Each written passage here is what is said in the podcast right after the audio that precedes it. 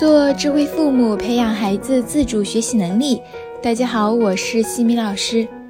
这节课给大家带来的主题是：学习习惯应从生活点滴培养。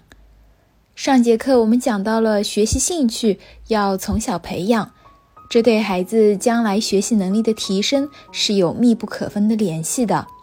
今天我们来讲一下提升学习能力的另外一个重点，就是学习习惯的培养。很多家长都非常重视孩子的学习成绩和名次，于是会给孩子报各种各样的课外班，或者给孩子买各种卷子、刷题来努力提升成绩。也许是会稍微看到一点起色，但是这些呢都只是治标。借助于学习这件事情来培养孩子的学习习惯才是根本。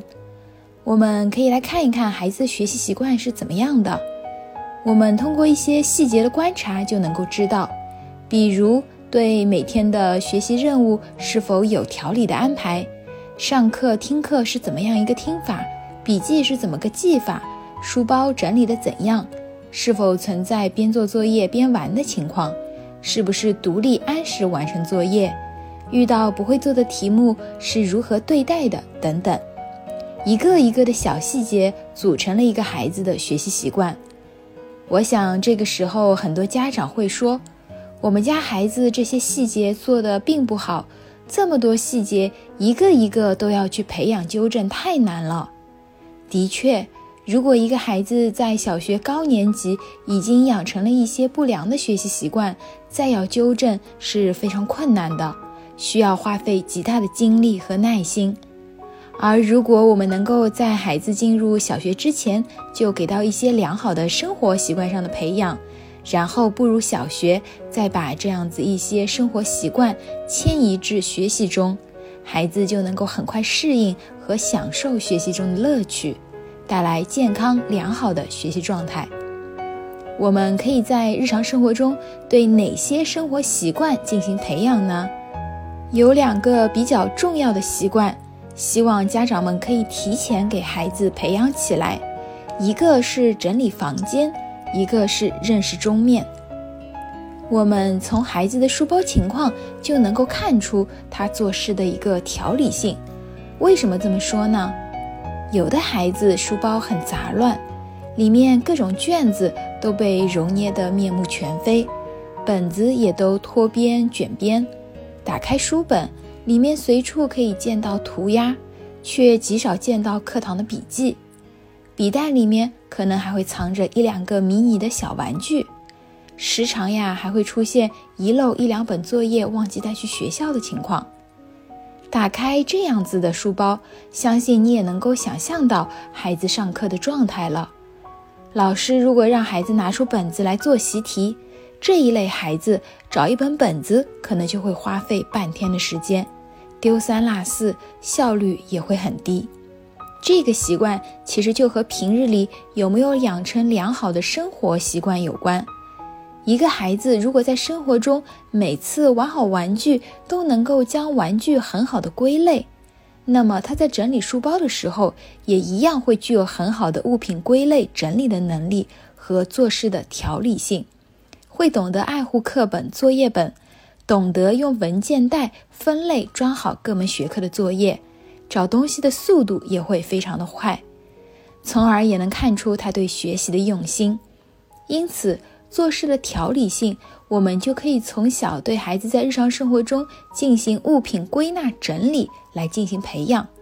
不仅可以帮助孩子做事更条理、更有秩序，也是帮助孩子整理思想、梳理思维，让孩子生活有条不紊、遇事不慌张的一种方式。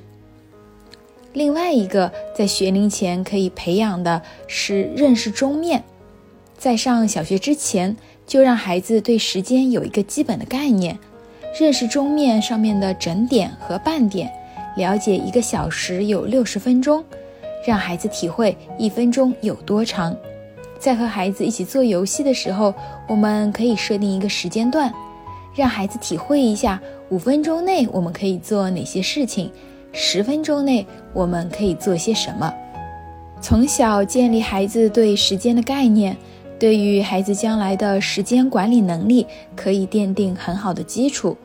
等到孩子步入小学之后，想要孩子能够做到给自己制定日程安排，知道什么时候该做什么样的事情，就需要从小给孩子建立时间观念，把时间跟自己的生活、学习联系起来。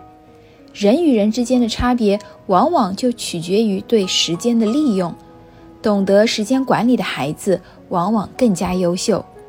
很多孩子写作业磨蹭的一个重要原因，就是缺少对时间的感知，加上很多父母喜欢对孩子催促，孩子的时间一直是由父母来管理，那么孩子就体会不到自己来支配时间的经历了。提前建立时间观念，就能够减少这样的情况。我们除了要教给孩子认识钟面，还要培养孩子主动遵守时间约定的习惯。这能够让孩子更好地进行自我管理。我们日常比如可以这么做：让孩子看好时间，设好闹铃，然后到点了就要睡觉，或者指着时钟对孩子说：“当这根短针走到八的时候，我们就要出门了。”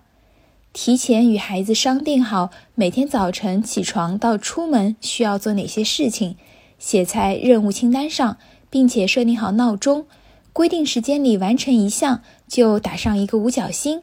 可以凭星星的数量来兑换孩子喜欢的礼物。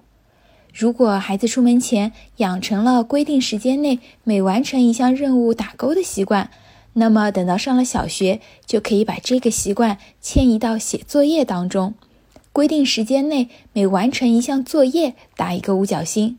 这也就是我们之前经常提到的星星表的制作方法。星星表和礼物表的表格模板以及范例，大家可以关注我们的微信公众号“西米课堂”，后台回复“星星表”来获得。我们要让孩子从小明白，时间是自己的，管理时间是自己的事情，把时间和生活经常联系起来，并有意识地告诉孩子，他们就能够逐渐在生活中增强对时间的感觉。久而久之，就会逐渐学会珍惜时间，同时还要让孩子自己承担没有管理好时间的后果，比如出门晚了，要自己承担被老师批评的后果。当然，除了整理房间和认识钟表外，还有很多日常的生活习惯也是要从点滴中进行培养的，比如自理能力的培养，让孩子参与一些力所能及的劳动。独立思考能力的培养，启发孩子多角度思考和解决问题，鼓励孩子敢想敢说，敢于发表不同的见解，以及培养孩子学会倾听，这会对以后课堂上听课效率会有很大的帮助。懂得倾听的孩子会选择性的做笔记，记录老师讲课的重点与要点。如果你的孩子还没有步入小学，那么就赶紧行动起来，从日常生活中培养好习惯吧。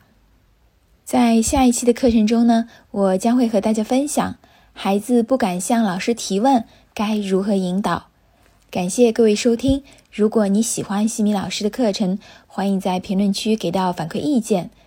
在节目的最后，西米老师要给大家送福利了，关注我们的公众号“西米课堂”。后台回复“绘本”，就可以免费领取海量高清绘本故事读物。绘本故事每周都会持续更新哦，快来领取吧！感谢各位收听，我们下次见。